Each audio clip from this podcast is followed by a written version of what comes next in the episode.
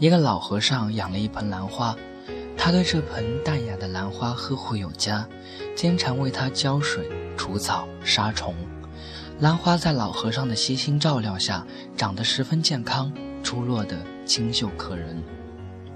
有一次，老和尚要外出会友，便把这盆兰花托付给小和尚，请他帮忙照看。小和尚很是负责，像老和尚一样用心呵护兰花。兰花茁壮地成长着。一天，小和尚给兰花浇过水后，放在窗台上，就出门办事了。不想天降暴雨，狂风把兰花打翻砸坏了。小和尚赶回来，看到一地的残枝败叶，十分痛心，也很害怕老和尚责怪他。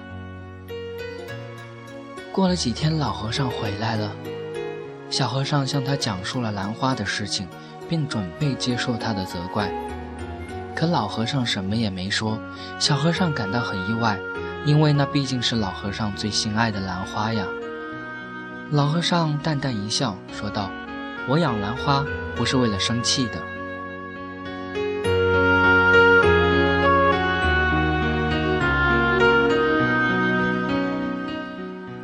简单的一句话，却道出了一种豁达的人生态度。我们工作不是为了生气的，我们相爱也不是为了生气的。用心付出的东西，一旦无法挽回，也不用再怨什么、悔什么。拥有的时候好好珍惜，失去的时候淡然处之。无愧于自心便好。